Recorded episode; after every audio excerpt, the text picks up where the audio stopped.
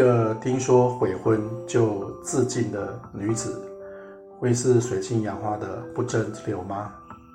尤三姐之死，为何成为柳香莲终身无法弥补的憾事呢？这是一个爱了一分钟，却记住了一辈子的爱情故事。以下请听败家女一一细说，娓娓道来。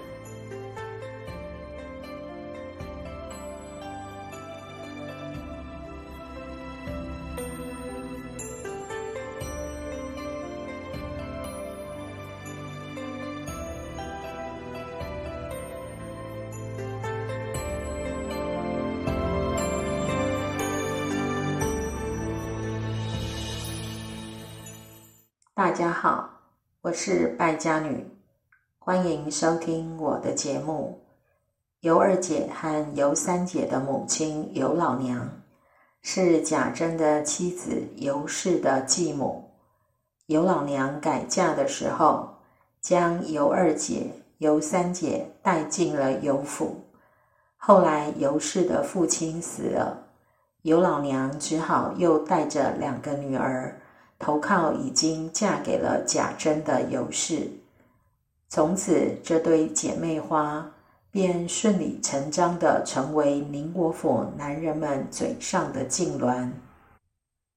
对于贾珍、贾蓉这对父子肆无忌惮的玩弄，尤老娘和尤氏几乎无力阻止，甚至是默许的。连贾琏都知道宁国府的聚优之巧，想分一杯羹。所谓聚优之巧，就是指父子共享一女的嗜好。贾珍、贾蓉父子共同占有的女人，除了秦可卿以外，还有尤氏姐妹。尤氏两姐妹都是天生丽质的美人。但性格完全不同。尤二姐温柔和顺，起初被贾珍、贾蓉等人玩弄，都不敢言说。后来贾珍又看上尤三姐，便将尤二姐转给了贾琏。贾琏后来在贾蓉的教唆下偷取尤二姐，尤二姐被动接受一切安排。只图有个终身依靠，却没想到被王熙凤发现，一计借刀杀人，遭梧桐等人欺凌逼迫，弄得个吞金自杀的凄惨下场。尤三姐则性格泼辣，她从骨子里瞧不起贾珍、贾琏这些下流龌龊的好色之徒。但宁国府是他们母女三人的金主，因此他无法和宁国府彻底翻脸，只得用极端的手段表达自己内心的悲愤。第六十五回，贾琏偷取尤二姐之后，贾珍还常偷空去尤老娘母女住的小花之巷喝酒取乐。这天夜里，只见尤三姐松松挽着头发，大红袄子半掩半开，露着葱绿抹胸，一横雪白的胸脯，底下绿裤红鞋，一对三寸金莲，或翘或并，没半刻斯文，两个耳坠子似打秋千一般。灯光之下，越显得柳眉拢翠雾，潭口点丹砂。本是一双秋水眼，再吃了酒，又添了行色淫浪，不止将他二姐压倒，在贾珍、贾琏所见过的上下贵贱若干女子，皆未有如此绰约风流者。二人已酥麻如醉，不禁上前去招惹他。贾琏拉住尤三姐说：“你过来，陪小叔子一杯。”看着贾珍、贾琏色欲熏心、毫不掩饰的嘴脸，尤三姐站在炕上，指着贾琏嬉笑怒骂道：“你不用和我花马吊嘴的，清水下杂面，你吃我看见。”见提着影戏人子上场，好歹别戳破这层纸。你别油蒙了心，打量我们不知道你府上的事。这会子花了几个臭钱，你们哥俩拿我们姐妹两个全当粉头来取乐的，你们就打错了算盘了。杂面是指绿豆和小豆制成的面条，在台湾管叫它豆签。清水下的豆签涩口难吃，所以三姐说要吃你自己吃，我只看不吃。这是在讽刺贾琏的馊主意，让他觉得恶心难吃。贾琏自己偷吃尤二姐。还要把他和贾珍凑成一对，门都没有。见提着影戏人子上场，好歹别戳破这层纸。是说尤三姐看懂贾琏的龌龊心思，只是不想拆穿而已。接着又说：“我也知道你那老婆太难缠。”如今把我姐姐拐了来做二房，偷得锣敲不得，我也要会会那凤奶奶去，看她是几个脑袋几只手。若大家好取合便罢，倘若有一点叫人过不去，我有本事先把你们两个的牛黄狗宝掏了出来，再和那泼妇拼了这命。也不算是尤三姑奶奶。喝酒怕什么？咱们就喝。他自己先喝了半杯，然后再搂过贾琏的脖子来灌半杯，说：“我和你哥哥已经吃过了，咱们来清香清香。”等他自己酒足尽兴，也不和贾珍、贾琏多坐。自己关门睡觉去了。尤三姐此举此言极其淫荡，又极其劲辣，胆大妄为到让人为她捏一把冷汗。没想到贾珍他们觉得尤三姐比其他女人更加香艳刺激，反而恋上她那股泼辣劲，任由她打骂撒泼，放飞自我。从此，尤三姐过得更加恣意放肆，想骂谁就骂谁，想勾引谁就勾引谁，仗着自己风流标致，偏要打扮得袅娜多姿，另外做出许多万人不及的淫情浪态来，将男人们，尤其是贾蓉，迷得神魂颠倒，欲火中烧。但尤三姐却只叫他们垂涎落魄，无法称心得手。作见男人，并引以为乐。他所展现出来的风流浪荡，反倒像是尤三姐瞟了他们，而不是他们赢了尤三姐。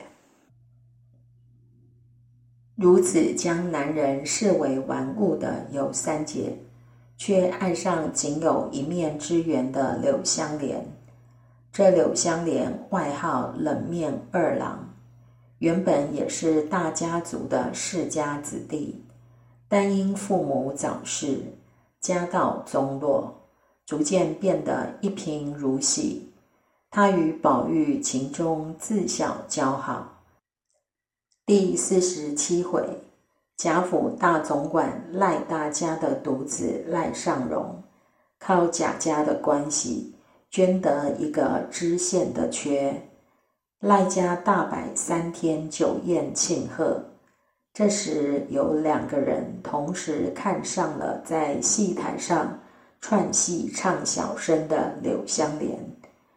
第一个就是尤三姐，她对这位闪亮登场、扮相素雅清冷的美男子一见倾心，心中暗暗发誓：此生非君不嫁。另一个则是原本就有龙阳之好的薛蟠，他被柳香莲的俊俏洒脱一下子惊呆，顿时心生爱恋，色眼迷离，便私下言语轻佻，动手动脚起来。柳香莲被人调戏，一忍再忍，但因顾及是在好友赖尚荣家。不愿破坏主人家欢庆的气氛，便强压心头的怒火，不好发作。谁知这位呆霸王不识好歹，依然穷追死缠着柳香莲不放。柳香莲见躲不过，遂心生一计，骗薛蟠到城外他的住处留宿。薛蟠喜出望外。未等酒席散去，便迫不及待地出城应约赴会。他刚来到人烟稀少的水塘处，便冷不防被早已等候在此的柳香莲暴打一顿。薛蟠被打得鼻青脸肿，狼狈不堪。这时才明白柳香莲不是好惹的，不断的求饶说。我知道你是正经人，我敬你也怕了你，饶了我这个睁眼的瞎子吧。直到薛蟠尊称他柳兄弟、柳兄长、柳大爷之后，柳香莲才停手放过他，但也决定到外地游历个三年五载，远离京城这个是非之地。第六十六回，就在柳香莲行剑闯江湖途中，又遇到了在平安州做生意的薛蟠。此刻的他正因遭到匪盗抢劫，性命不保。柳香莲毫不迟疑，当下即拔刀相助，出手相救，不但赶跑了劫匪，还将薛蟠的货物悉数追回。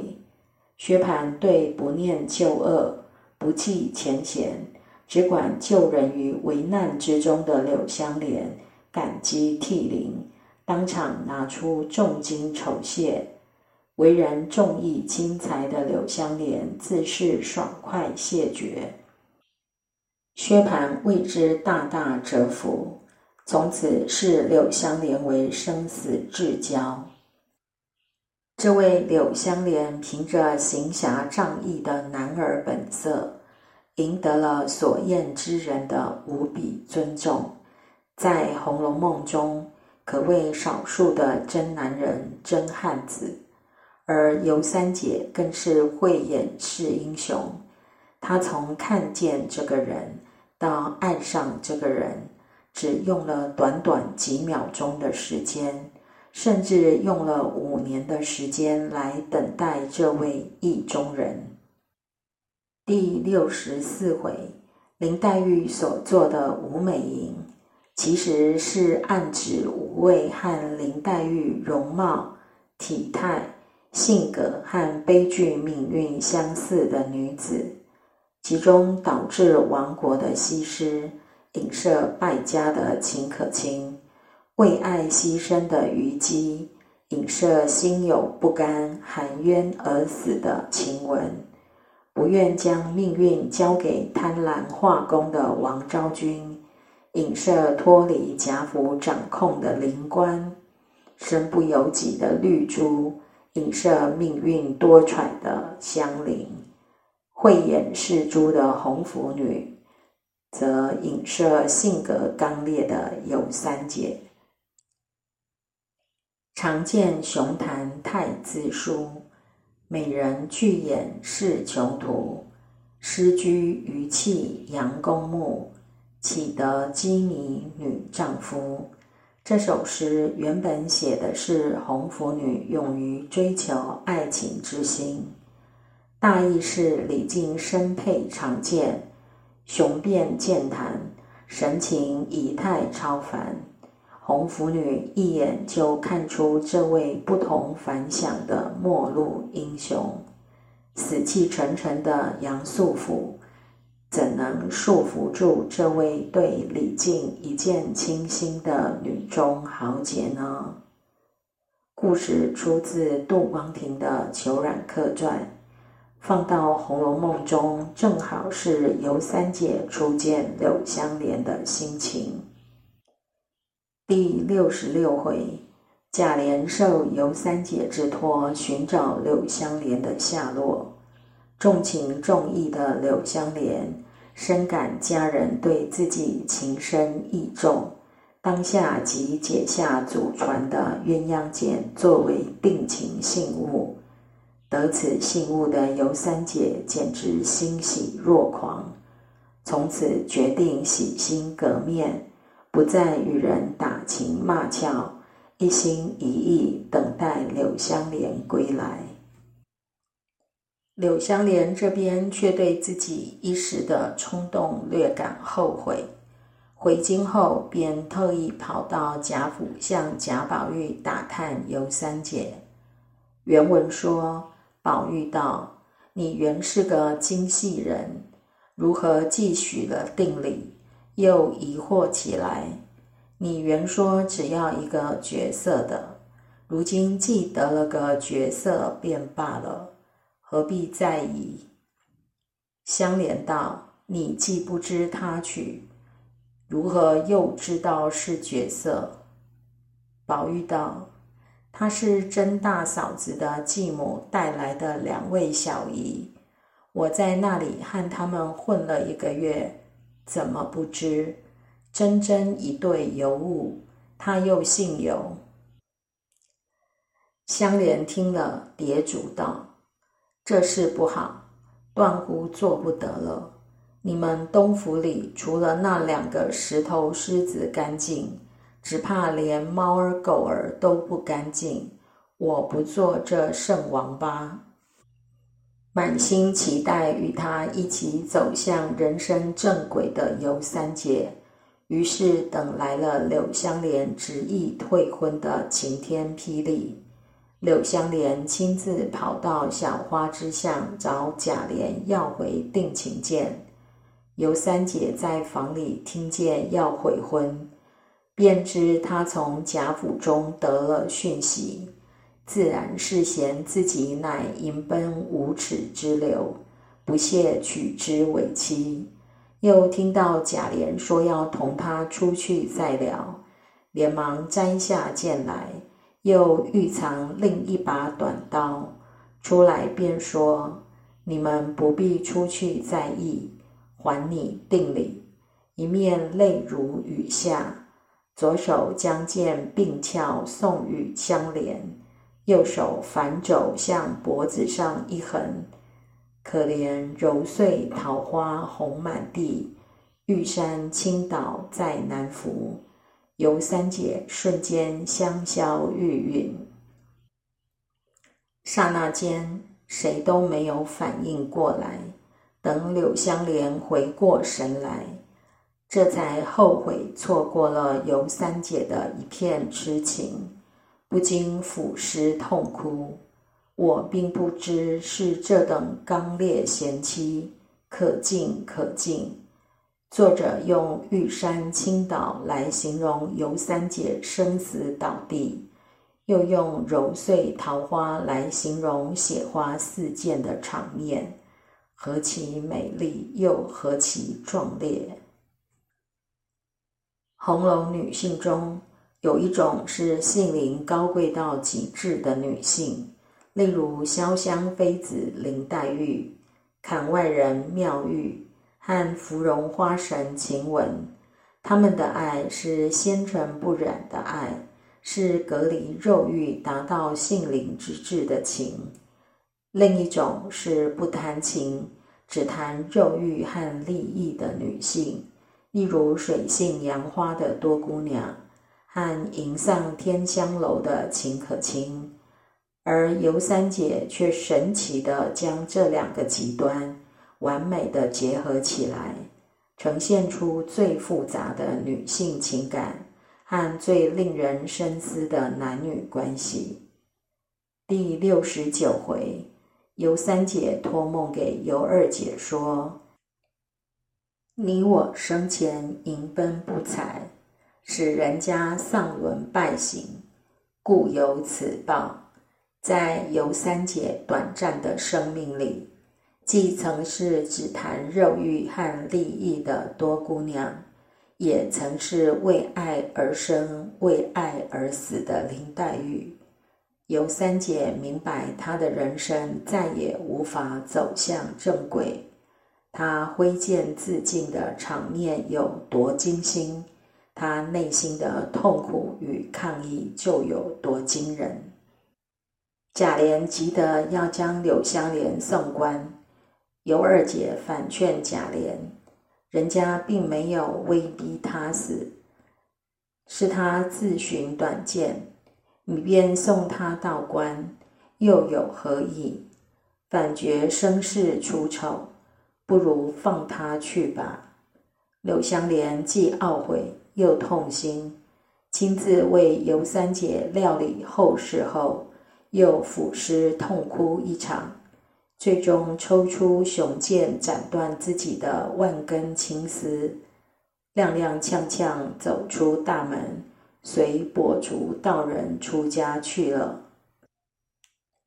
你尤三姐为我痴情五年，我柳湘莲为你守情一生。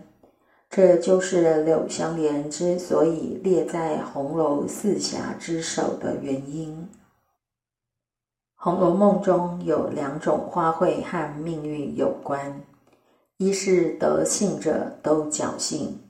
例如偶因一回顾的交信，日边红杏已云栽的探春，杏帘在望的李纨等；二是得怜者都可怜，例如连哭偶拜原名真英莲的香菱，成为芙蓉花，也就是水莲花花神的晴雯，嫁给贾蓉的秦可卿。